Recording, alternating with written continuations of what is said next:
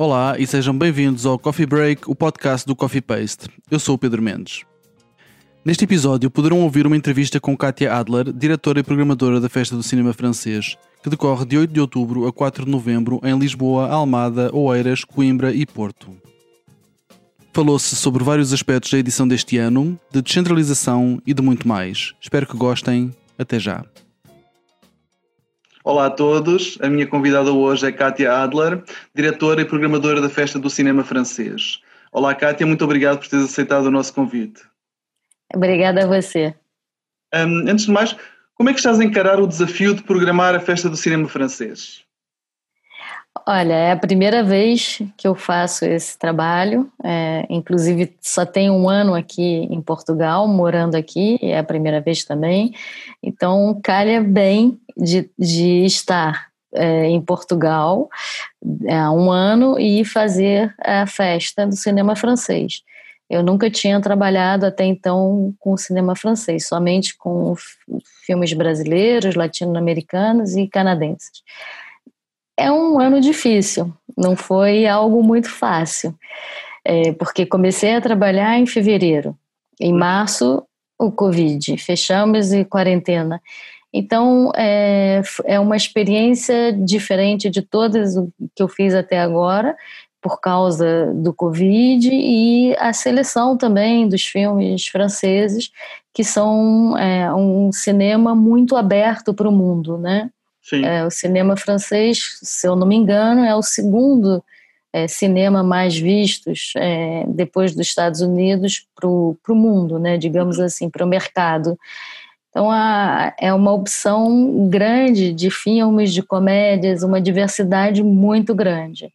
Uhum. E o, eu ia te perguntar justamente se o festival teve que ser muito adaptado face à pandemia que, que atravessamos.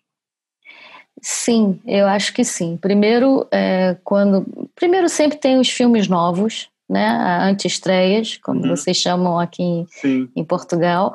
É, isso são, são filmes que serão vistos pela primeira vez, e, mas aí eu tive que me adaptar, porque eu imaginei quem, vi, quem não pôde ao cinema de janeiro, final do ano até março, e que o filme ficou muito pouco tempo. Eu quero, vamos dar uma possibilidade para as pessoas verem esses filmes também. Uhum. Então aí já abre uma coisa que não aconteceria em tempo normal. A gente chamou é, essa sessão de segunda chance. Uhum. E depois, com o passar do tempo, eu, eu pensei, não, eu também quero, as antes de estreia são super importantes, é, tem já os distribuidores, mas eu queria também dar um gostinho de filmes inéditos em Portugal, mas que não tenham distribuidores, e de repente a gente vai procurar esses, é, esses distribuidores para o filme entrar é, no mercado aqui. E aí escolhi três filmes. Uhum. Uh, e, e, quais os grandes temas presentes na edição deste ano? Se é que podemos identificar uh, temas? Ah, é, tema, eu diria, a homenagem a Delphine Serig, que eu uhum. acho que é fundamental uh, esse ano. Eu acho que foi um acerto de ter escolhido uma, uma feminista, uma, uma, uma pessoa é, à frente um pouco do, do seu tempo, é, que tinha, que era uma atriz e que, e que podia ficar nesse papel, entre aspas, de aí de, de, de ser atriz e que escolheu ser uma pessoa ativista e lutar pelas causas da, da mulher. Então, para começar a festa, isso eu acho fundamental. Uhum. E com, com isso, eu acho que abre-se, abriu um espaço e eu selecionei o filme Woman, Mulher, aqui, e, e, e, com, e com isso pensei, bom, a gente tem que é, debater também. Então, debater, é, botar. É, eu acho que é sempre interessante, depois de um documentário, de ter uma, um pouco de tempo para conversarmos uhum. entre o público e os nossos convidados. Então, a gente estamos fazendo, estamos é, a programar é, um debate importante depois do filme Mulher. E, ao mesmo tempo, é, vamos trazer para Delphine Serig, para homenagem a ela, uma especialista, que é a Nicole Ferrer, uhum. é, que vai vir para a Cinemateca e que vai estar conosco no dia 9 de outubro. Uhum. E será que nos podes fazer uma, uma, uma, espécie de uma visita guiada pelas várias secções do festival? Falaste um pouco na segunda chance, mas há outras secções. Sim. Ah. A outra é a primeira chance, que são esses três filmes que eu busco um uhum. distribuidor português, e tem antestreias, uhum. né, que são vários filmes que vão estrear. Como a gente não sabe muito bem, tem filmes que a gente não sabe quando vai estrear, por causa de tudo que estamos a viver. É, tem filmes que vão estrear só ano que vem. É, e tem a Cinelíngua, que são os filmes da sessão escolar, uhum. e que é uma sessão que está abrindo com que, um dispositivo que chama Cinelíngua, que isso, o que, que é? O Cinelíngua é, vai, vai se escolher filmes para crianças e adolescentes, vão fazer um, os professores vão fazer um dossiê escolar para na escola tratar do tema do filme. Então, é, é a novidade é, desse ano no festival. Então, isso vai ser um lançamento desse programa que é muito interessante para a língua francesa e para os jovens, para eles debaterem temas dos filmes franceses.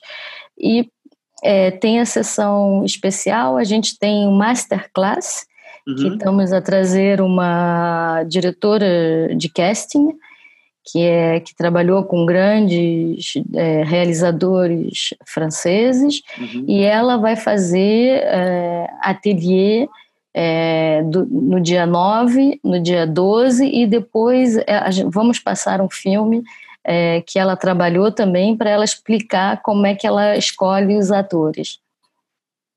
Pode... O, o... Sim, sim.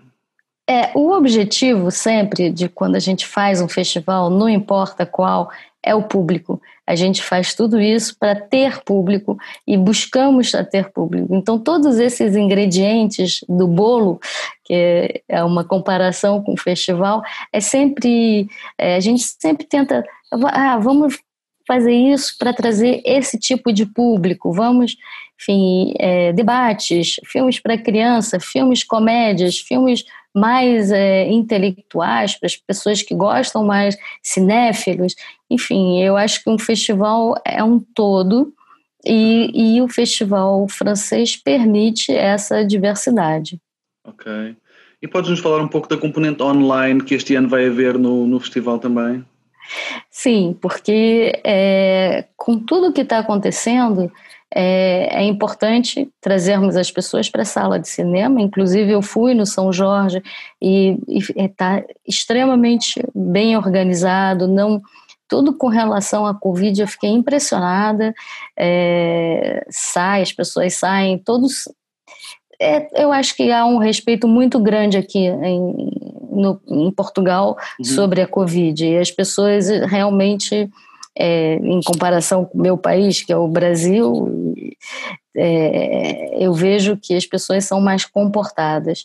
E a Filmin é, é uma nova parceria da Festa uhum. do Cinema Francês, justamente para as pessoas que não podem sair de casa e, e as outras cidades, porque essa dessa vez a gente vai ficar em cinco cidades. Então é, queremos levar a festa para outras cidades em Portugal. Então a Filmin vai serve um pouco para isso. Um, tu, tu referiste as outras cidades, de facto o festival, mesmo a parte de sala, estende-se para além de Lisboa em Almada, Oeiras, Coimbra e Porto. É importante descentralizar o cinema francófono?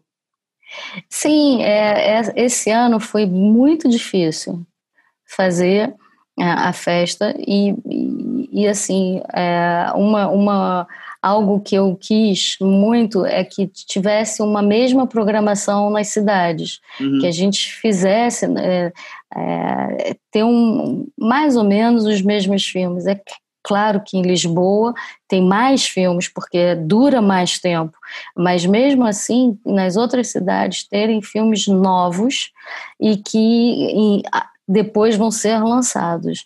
Então, é, essa programação, para mim, era muito importante de ter nessas cidades filmes novos e esperados pelo público. Uhum. E o que desejas para o cinema nos tempos mais próximos? Cinema de maneira geral? De maneira geral, sim. eu espero que o público vá ver os filmes, porque eu acho que eu fiz um festival recentemente na França, que eu faço um festival de cinema brasileiro, e fizemos tudo online. E nada é igual a, ao presencial, nada. É muito bom a gente ter contato com as pessoas, a gente poder ver um filme numa tela grande e os debates, você permitir que os teus convidados encontrem com o público. Esse é o principal do festival sempre. Kátia, muito obrigado por esta conversa, foi um gosto. Prazer. Obrigada. E assim chegamos ao fim da edição desta semana do Coffee Break. Podes subscrever nas principais plataformas ou na aplicação que usas para ouvir os podcasts. Se nelas pesquisares por Coffee Paste, será fácil encontrar-nos.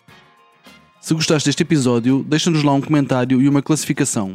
Vai ajudar-nos a chegar a mais ouvintes. Convidamos-te a visitar o nosso site em coffeepaste.com, onde podes encontrar muito mais conteúdos. Podes também encontrar as notas sobre este episódio em coffeepaste.com/cb21. coffeepaste.com/cb21. Se quiseres apoiar o nosso projeto e as suas atividades, podes fazê-lo em coffeepaste.com/apoiar.